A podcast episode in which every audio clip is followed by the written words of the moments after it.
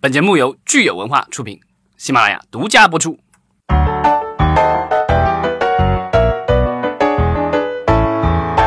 欢迎大家收听新一期的《影视观察》，我是老张。我是嗓子哑了的大米。大家好，我是石溪。嗯，今天是一月二十四号。如果经常听我们节目的朋友就知道，今天是一个特别特殊的日子了。什么日子呀？当当当当！抽奖。对啊，我们预告了 N 期了，对吧？大家也是很积极的反响，然后就给我们留了很多言。对，重点要老张预兆的人特别多。嗯，也不知道是哪个预。老张就心里默默的希望他们要预兆的不要被抽中啊，但是这个就不取决于老张了。对，取决于。天意，然后我跟大家说一下，我们这个抽奖是纯呃抽奖的这个呃人名是纯手工制作的，然后虽然比较原始啊，但是诚意满满。就是老张把咱们呃留言听众的所有的名字，然后就放在纸上打印出来，然后七十三个条，是手撕的。对，老张就是撕也得撕的齐齐的。我就说老张不可能是像我那种撕的乱七八糟，只要把名留着就行的那种人，这是一个典型的处女男，撕的比剪的还要规整。对，呃，我们是最后呢是参与抽奖的观众的人数是七七十三人，咱们最终呢是抽出三位幸运的听众。送上书一本，那个书呢，到时候可以从咱们的评论区看到，有统计数据会说谎、奈飞文化手册以及创新公司。对，三本书里面大家可以自由选一本，有可能最后就只选三个人都是同一本也是可以的，也有可能哈。好，那咱们就开始吧，先给大家我们这个，来，我来先摇一下，摇一下，我最后抽吗？还是第一抽？随便，一人抽一个嘛，是吧？好。悬念已经达到了最高点，我们看十七把手拿进去了，他拿到了吗？拿到了，拿到了一个，拿到了。好了，谁先念？我先来吧。啊，十七来。你你是优先。波拉尼塔，对，非常波是波斯的波，不用没关系，我们后台联系了。OK，那个我这个是博二零一二啊，恭喜恭喜，博物馆的博，恭喜。我这好像是一个实名啊，编导刘炳良。感谢这位刘姓听众。天哪，我我突然就觉得有有几位我们经常给我们留言的特别热心的朋友都没抽中，就是，但是我觉得还得感谢一下他们。没错，我们我们看到就是有几位长期给我们留言的听友哈，包括预备役 BFA，听说有怪兽，弥勒八外，昏天黑地酱油蛋，梦的方向 Lisa，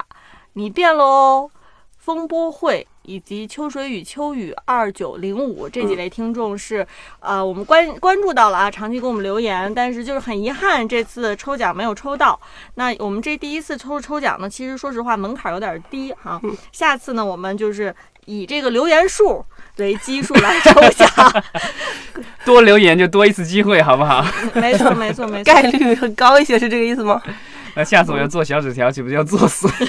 你就可以不用挑人名了，你就可以直接把留言全打印出来，然后撕就可以了。最后啊，这三位幸运听众，我再重复一遍：波拉尼塔、博二零一二和编导刘刘炳良，请你们私信具有文化广播，然后告诉我们您选择哪本书。好，那我们其实这期节目会稍微短一点，但我相信是肯定是我们收听率比较高的一期节目。我们一定要在标题上就是写出。大奖揭示，对的这个字样让大家知道听这一期。好了，好，那我们今天在聊些什么话题呢？呃，今天的话其实已经特别接近春节，春节，然后呢，奥斯卡的提名其实也宣布了，所以我觉得这两个事儿我们可以聊一下。那我们先来看看春节档的预售情况吧。嗯，对，现在就是我们今天是一月二十四号，春节是二月五号，算是开始。然后我们可以看一下这个预售现在战战况是如何。对，就截止到一月二十四号晚上七点啊，老张念一下。然后我们现在是看二月五号猫眼专业版上的这个预售已经超过了两亿人民币，依次排行的从从前到后啊，第一名是《疯狂的外星人》，是五千四百八十九万的这个预售票房，包括了呃首那个首服务费。第二名是《飞驰人生》，五千三百零二万。对。第三名是《新喜剧之王》，周星驰的新片，四千两百一十万。这个前三甲都是喜剧片。对。然后第四名是，其实也是我们之前聊过很多次的《流浪地球》，号称是中国的科幻的开山之作，嗯一千七百一十二万，还还要加油。嗯，然后第五名的话是《神探蒲松龄》，这个我还挺惊讶的。对，你是惊讶说它的预售比你想象的要好，是不是？对啊，因为从预告片里，其实我看不出来有什么特别大的卖点但我感觉他好像走的是捉妖记的路线，啊，那有可能是合家欢的那对合。家欢的这个路线。然后第六名是之前呃大米特别看好的《廉廉政风云是特别想看的，对一千一百三十二万。刚才蒲松龄忘了说数字啊，一千两百一十五万。嗯，然后啊、呃最近在各大榜上这个被刷的这个小猪佩奇过大年刷年，屏。嗯，对，然后是呃接下去是小猪佩奇是八百一十六万，嗯，再往后的话还是动画片，呃，《熊出没》原始时代六百一十六万，它在初一当天的预售是六百一十六一十六万，但是它现在整体的总预售已经超过两千万，达到两千两百啊，因为它年前有点映，它年前对，有它还有个点映。对，所以它是包含了点映的票房，这个我们就、呃反正我觉得就是它的票房，我觉得应该不会比上一部差太远吧。对，所以它其实就跟小猪佩奇过大年现在还有点看不出来谁谁强谁弱的一个局势哈。对，但是因嗯为小猪佩奇这一回因通过这个宣传片啥是佩奇，然后这个引起了大家的关注，所以我不知道就是会不会因为这这样的话带动它的票房的增长。对，所以说到小猪佩奇那个啥是佩奇宣传片，我就觉得最近这一周就明显感觉到各大影片的营销阵势已经摆开了哈，大家不知道有没有感觉？对啊，然后据各种媒体的估测，呃，春节档的这个宣发的预算应该是什么是大十亿是吧？各家公司哦使出了浑身解数，也是大呃各种砸钱。当然，这个其中有一部电影非常不幸，就是《情圣二》了。本来好像风声还不错，然后但是因为这个主角对男二号吧，算是吴秀波的各种事情，然后现在之前是说退出春节档，然后提档到一月二十五号上映，然后又因为这个事情的发酵，所以嗯。现在的话已经彻底的没有档期了。嗯，撤档了。那我们看到就是营销大战，呃，现在是正在进行之进行时当，呃，对，如火如荼的进行。老张真会整词儿，所以除除了小猪佩奇，我相信就是每个人都感受到了他的这个营销这次做的非常成功以外啊，还有没有是你们认为是哎非常惊喜的营销的这个案案例？惊喜我倒没有，但我觉得《流浪地球》的话，它放出来物料我觉得很硬，就是基本上就是说，我觉得对于科幻的粉丝来说，这种是肯定是一定要去看的电影。而且我看《流浪地球》最近一直在打口碑营销，就是年前点映，然后各种公共大号 KOL，尤其是科幻硬核类的这种呃大号都在顶它，对，就是说中国的这个起步之作吧，硬核科幻。对他打了这个他的特效，另外呢，他也打了这个所谓中国人的回家和父子团圆的这个、这个情怀嗯牌，所以我觉得他其实打的点还是挺在线的。但是说具体就是到时候会表表现如何，其实我觉得可能还是要看第一天开画了以后的这个观众的口碑吧。嗯然后我这边其实我对一个片子整体的印象有一点扭转，我会突然有点想看，就是不知道我大年第一部是看这个还是看。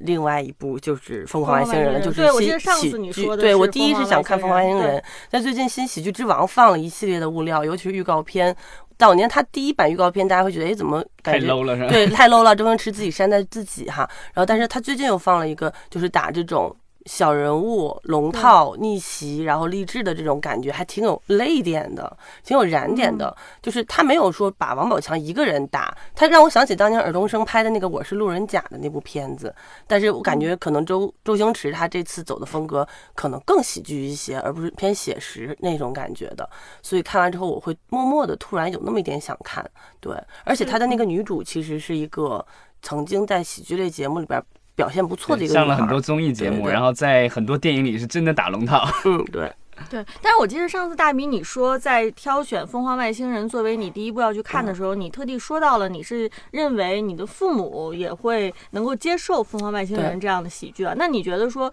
呃，现在说到说这个周星驰的新喜剧之王，你觉得他是不是一一一部适合同龄人一起去看的，而不如？不不，如果我觉得如果《新喜剧之王》的预告让我感觉到他不 low，我觉得他肯定比《疯狂外星人》更适合我父母来看，因为周星驰是我跟着我爸看的电影，对，哦这是我父亲那一辈儿的偶像，也是他们认知的偶像。就我记得我小时候去录像厅，我爸爸租录像带，那肯定是先把周星驰出的新片儿全都拿回来回家看的。那看来你爸是比较年轻，我爸最受不了的就是周星驰，什么玩意儿？就反正我们家 那时候租录像带是把周星驰所有的喜剧都看过了，所以如果这部还是周星驰的还欠的电影票了。呃，还是周星驰的片子的话，我我觉得我爸我妈可能会就是偏好度更高一些，对。但是如果他让我感觉这个片子可能太无聊了，我可能就不会带他俩看了。对，现在我也不知道第一部看哪个了。哎，好像是说这一次是有有那个张柏芝的客串是吧？不知道，好像宣传的时候有提到张柏芝，嗯 所以我觉得好像跟感觉意思是似乎可能有他的客串什么之类的。对，而且对他们还组了一个，就是当时那个幺零幺，呃，就是淘汰下来的一些女孩儿，就王，包括当时最火的菊姐啊，还有我很喜欢那个小豆子李子璇呀、还有就是几个女孩儿，她们组了一个临时的，也是一个新女团，叫疾风少女，给她唱了一部主题曲，我觉得质感也还可以吧。对，其实现在就是春节的这几部头部的电影，基本上都已经放过 MV 了，对对吧？疯狂外星人有，飞驰人生好像也有，然后新喜剧之王也也呃，新喜剧之王好像我没看到过 MV，但流浪地球有，有的有的，那个新女装有 MV，有两部了已经呃。对，廉政风云可能不是很适合 MV，然后小猪佩奇 我觉得应该会有吧。我觉得《廉政风云》可能就是要稳稳的去走长线，就是后春节档会逆袭或者是走势偏高的一部片子。如果它口碑不掉的话，嗯对，但肯定不会是春节档期内最头部的片子。好，春节档我觉得我们就聊到这儿吧，嗯然后咱们说一下奥斯卡提名。对好对，因为二月份其实除了咱们的春节档以外，对于美国人来说也有春，晚，对，也是一件大事儿哈。奥斯卡，然后也有很多片子在这个奥斯卡上面去，角逐各种奖项，想不起词儿来，生叫老张那死搏杀火。那咱们就来看看今年奥斯卡的一个战况吧。嗯嗯，我我今年奥斯卡可嗯能时间上，我觉得是历年来可能是稍微比较偏晚的，是吧？嗯得到二月底了。今年好像是二月二十四号的这个美国当地时间二月二十四号周日，然后我们其实是二月二十五号的早上，嗯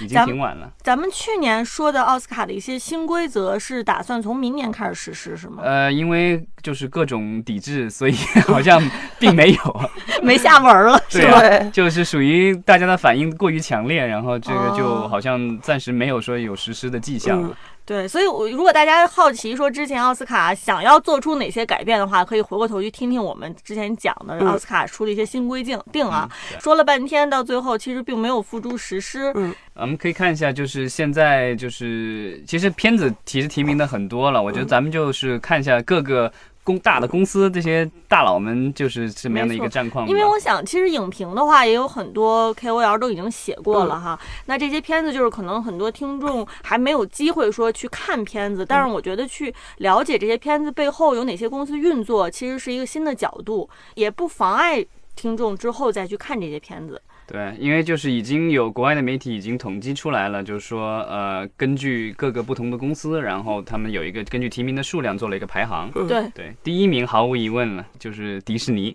当然，它是一共是获得了十七项提名。对，提名最多的应该是《黑豹》这部电影，然后《黑豹》这次也是不负众望吧，因为之前好像就它上映的时候，当时这个盛况空前，然后在北北美的票房超过七亿美元，反正是非常高了，然后也是口碑非常好，但是在国内好像口碑没有说那么那么爆。嗯然后，但是呃，这部电影的话，当时大家就觉得就是可能会提名最佳影片。然后之前前几年其实也是因为，呃，大家都抱怨说奥斯卡的这个获奖提名和获奖的这个影片的话，就是呃白人主创或者白人演员太多了。嗯然后所以这个今年的话其实是有所改变了。其实有有黑豹这样的电影，就是以黑人为主角的电影。对，而且它还是个超英片儿。对，这是第一部提名最佳影片的超级英雄电影，好像是这么说的。对对，有人是把这个和当年《指环王二》获最佳影片这个相提并论的，就是说这种、其实这种就是高成本、高成本商业电影，然后呃视效片，然后获得提名，有可能，而且就是如果他到时候真的获奖的话，那就加入了当年比如说像类似于《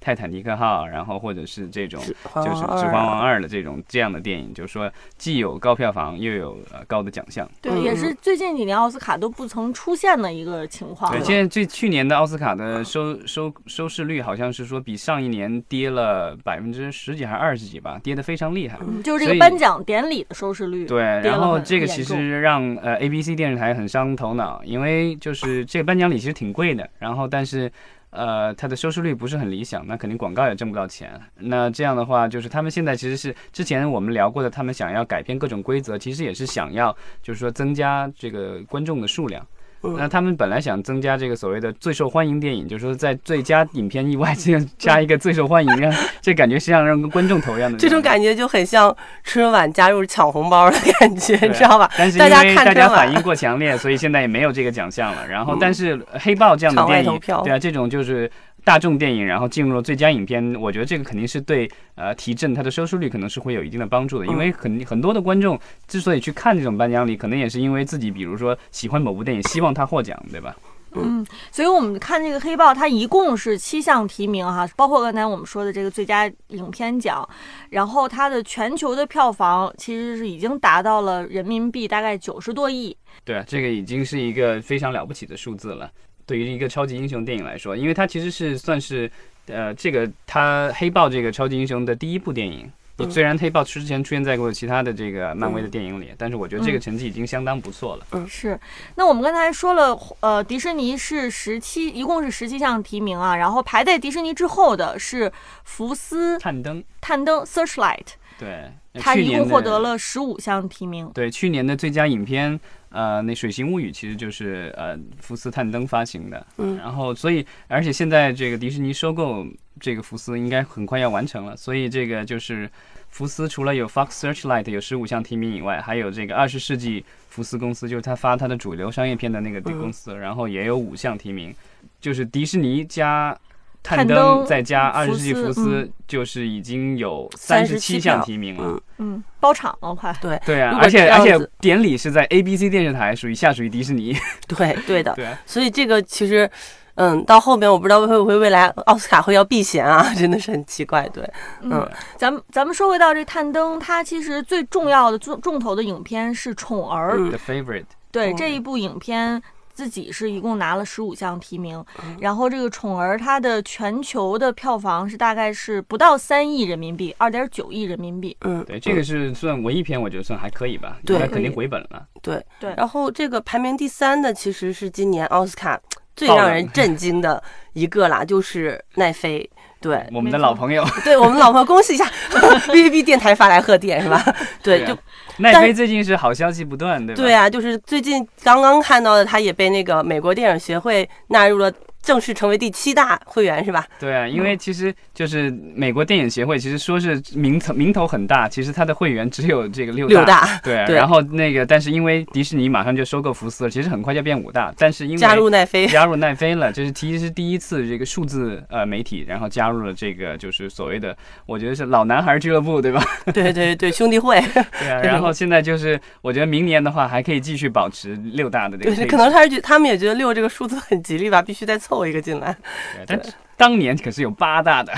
对啊，八和六都很吉利嘛，六七八在西方都很吉利。嗯 Anyway，就是他奈飞今年其实最重磅的片子是《罗马》，对，对。罗马的话也是好多项提名，然后一共是十项提名。嗯。对，然后很了不起了，因为这个其实就是之前我们也聊过，就奈飞的话，为了这部电影其实是煞费心思，因为之前的奈飞的很多电影都被各种电影奖项给抵制，我们之前也聊过，被戛纳 diss 啊，然后这个，跟各种这个电影奖项都有各种冲突，因为他的很多电影都是就是不在院线上，或者是院线和网络同时上，这个对电影院来说肯定是不满意的，因为影响到票房收入。另外的话，很多的这种电影奖项的话，他他们也会觉得对这样的这种电影不屑，因为他们觉得他们要啊。这个所谓的褒奖的是大荧幕的艺术，而不是说你在手机上可以在平板电脑上或者在家里都能看得到的电影。没错。嗯所以其实这个罗马最有意思的是，因为我们其实会每一部呃提名影片，我们都可以找到他们在全球的票房是多少多少哈，这个数字是多少。然后到罗马，我们在那个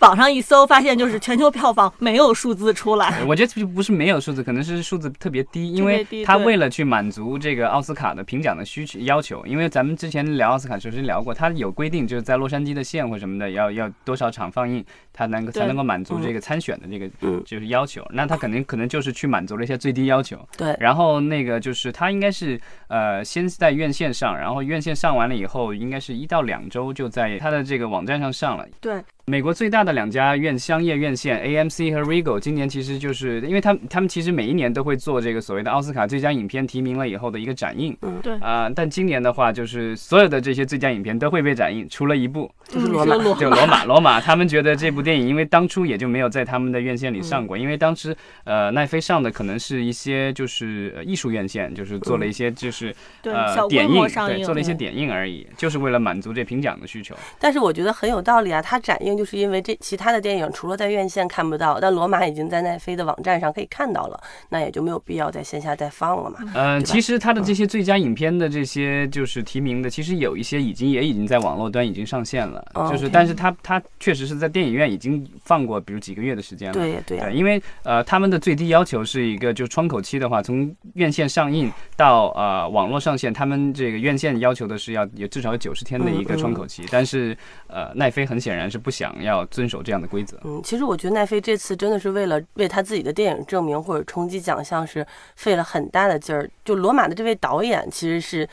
历来奥斯卡大热的阿方索卡隆导演。之前也得过奥斯卡奖，对吧？那个地心引力啊，哈利波特，哈利波哈利波特不是奥斯卡的，但是但是很出名嘛。哈利波特第三部吧，是吧？那个嗯 Azkaban Prisoner Prisoner of a s k a b a n 那个应该是号称是有史以来最好的一部哈利波特。当然我不我不一定 我认同，不觉得。对，那有人说是最好的一部。对对，就是地心引力的导演，所以就是他也是一个一般基本上来说是一个得奖大热的一位导演吧。对，墨西哥三杰，然后我们刚才说的这个提名排名第三位的是奈飞哈，然后接下来不呃第四位的这个公司特别有意思哈，它叫安娜波纳影业，这个其实就是呃天舞公司的这个老板的妹妹。对的他开的公司，就是也是 Larry Ellison 的女儿，就是有钱人家的孩子会玩。他一共得了十四项提名，他的最重头的电影是《副总统对，一部传记电影，然后主角是前蝙蝠侠 Christian Bale，、嗯然后他演了这个美国前副总统啊、切尼。》。对，然后这个影业公司哈、安娜波纳，因为看到这个公司之后，我就觉得哎很有意思，好像以前没有特别多的关注这个公司哈。对他也是这两年突然一下就也没有，他们已经存在有有一段时间了，嗯但是主要是以文艺片为主。是，所以平时可能很难关注到这个公司。对国内上映的商业电影的话，可能就是它来自于 Annapurna 的会相对少一些。然后我们看这个副总统，他其实在全球的票房是达到了两亿两二点呃两亿七，对，对二点七亿。然后接下来提名数量排名第五位的是环球环球 Universal，它是凭借这个《绿皮书》和《登月第一人》，一共拿到了九个提名。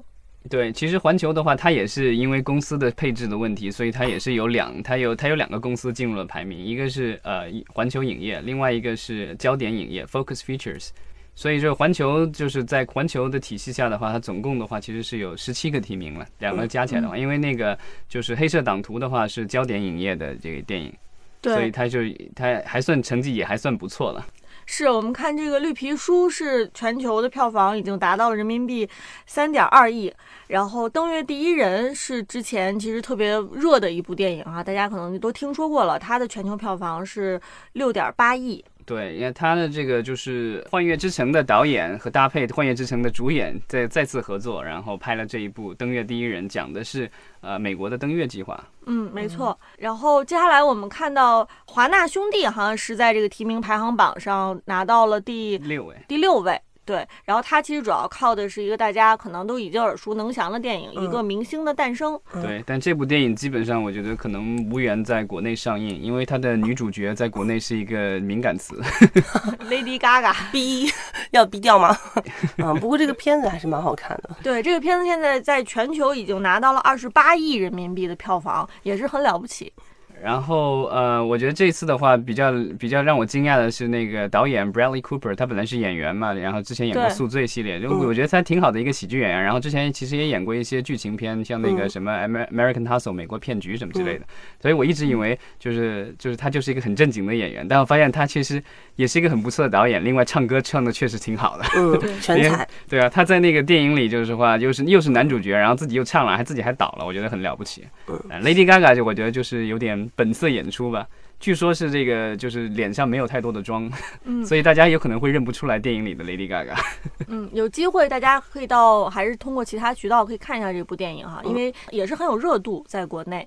然后我们看说，呃，紧随着华纳兄弟的，就是刚才我们提到的这个焦点影业，它的《黑色党徒》是重点的电影。对，Spike Lee 的新片，嗯、这也是好像是 Spike Lee 有史以来第一次获得最佳电影的这个提名。然后这部电影呢，《黑色党徒》在全球范围内，它的票房已经达到了六亿人民币。这个对于我觉得对于一个低成本的呃剧情片来说，我觉得还挺不错的。然后它的男主角比较有意思，他的男主角是呃和 Spike Lee 多次合作的 Denzel Washington 的儿子。然后紧随着焦点影业的，也是刚才我们也提过的一个公司，就是二十世纪福斯，它是凭借《波西米亚狂想曲》拿到了五项提名。对这个《波西米亚狂想曲》的话，之前其实也上过新闻，其实就是因为他的导演 Brian Singer，呃，因为各种性侵的丑闻，后来被福斯在影片拍摄结束可能还剩下两周的时间的时候，突然给开除掉了，然后换了新导演，然后最后把电影拍完，然后最后上映了。现在全球的票房已经好像超过五十四八亿，对，八亿美元。美元，人民币大概对五十四亿，这个数字也是让人觉得有点吃惊啊。因为这部电影也并不是系列电影，嗯，对，但它就是一个音乐传记片，这个就是属于音乐传记片里，我觉得好像想不出来有比这票房成绩更好的了。但是因为就是皇后乐队真的是太火了，当年。没错。然后我觉得除了刚才我们说的这些，就是在提名排行榜上呃上榜的这些公司以外呢，我觉得有一个公司我们特可以特地说一下哈，就是亚马逊。亚马逊它是凭借《冷战》（Cold War） 拿了三项提名。呃，我觉得首先就是说亚马逊，因为它本身自己呃也是一个流媒体平台，嗯跟奈飞的罗马不一样，就是《冷战》它。我们是可以看到它的全球票房的数字的哈，它到现在为止全球票房大概是五百多万人民币。虽然这个数字不是很高，但是呢，我觉得它毕竟是就是进入到了全球的一些艺术院线，而且《冷战》这个电影呢，我觉得是在中国的很多影迷、文艺青年当中是有一定地位的哈。今年特别火，是文艺片，在中国的很多的电影节上也是吸引了大量的影迷去观看，嗯然后是非常对非常不错的一部电，影。因为现在奈飞加入了呃美国电影协会呃 MPA，所以其实有很多媒体已经在猜测说下一个再加入 MPAA 的会不会是啊、呃亚马逊？对，因为其实 MPAA 的最重要的作用，一个是给美国的电影评级，就咱们之前听说什么 R 级啊、PG 十三什么的，嗯这个是一个指引性的一个评级。另外的话，它其实是代表整个的美国的电影和电视行业在美国本土以及在国际市场上为它争取各种权利，然后其实甚至去维权。之前咱们其实节目里有聊到过，呃，美国电影协会其实在国内有起诉过类似于像迅雷啊和其他的一些公司，因为就是盗版的问题。嗯所以它其实是一个就是游说组织，然后是会保护它的会员的利益的。那亚马逊现在作为一个全球性的媒体公司的话，它肯定也是需要这样的一个保护，因为奈飞现在已经有了，我觉得可能这个亚马逊下一步可能也会想要有类似的一个待遇。而且我觉得从体量上来说，它也应该不会说比其他的六大要差到哪儿去。而且亚马逊好像一直以来跟电影院的关系要比奈飞要好一些吧，没有那么 尖锐的矛盾。嗯，对，嗯所以我觉得也许，因为就是这虽然这次亚马逊的提名不是那么多，但之前其实亚马逊已经得过奖了，就是之前的《海边的曼彻斯特》，他们得过最佳男主嘛。嗯这个其实是第一次由流媒体主发行的电影在奥斯卡上有所斩获。所以我们其实看到今年的这个奥斯卡，首先它还是竞争非常激烈啊，嗯而且就是由于奈飞的这个呃进入，然后亚马逊的进入，所以整体上也是给人很多这个耳目一新的感觉。所以嗯希望大家今年能够关注奥斯卡，嗯，奥斯卡的这个结果然后。这一次其实就是这个提名的这个排行出来以后，其实有一个六大其实是彻底消失了，就是派拉蒙，对，这个派拉蒙已经好多年就是呃票房垫底，然后这次的话连奖项也没有了。前两年好像还提名过那个就是降临，对吧？现在好像这一次好像彻底就消失了嗯，是他可以抱紧中国爸爸的大腿。啊。但他们现在有了新老板、新的管理层，所以将来也许策略上和有影片上可能会有一些转变。我们可以看看来年的话是什么样的一个状态。毕竟人家当年也是对吧，发行过很多著名电影的。是的。好，嗯好，那我们今天就聊到这儿，然后最后再次恭喜咱们获奖的三位听友。嗯，嗯然后祝预祝大家就是春节期间观影愉快。如果是电影院没有什么好看的话，也可以看看我们这些呃奥斯卡提名影片。嗯，没有获奖的朋友也不要灰心，然后也希望就不要因为没有获奖就不要不给我们留言了。对，好，那今天就聊到这儿，谢谢大家。谢谢大家。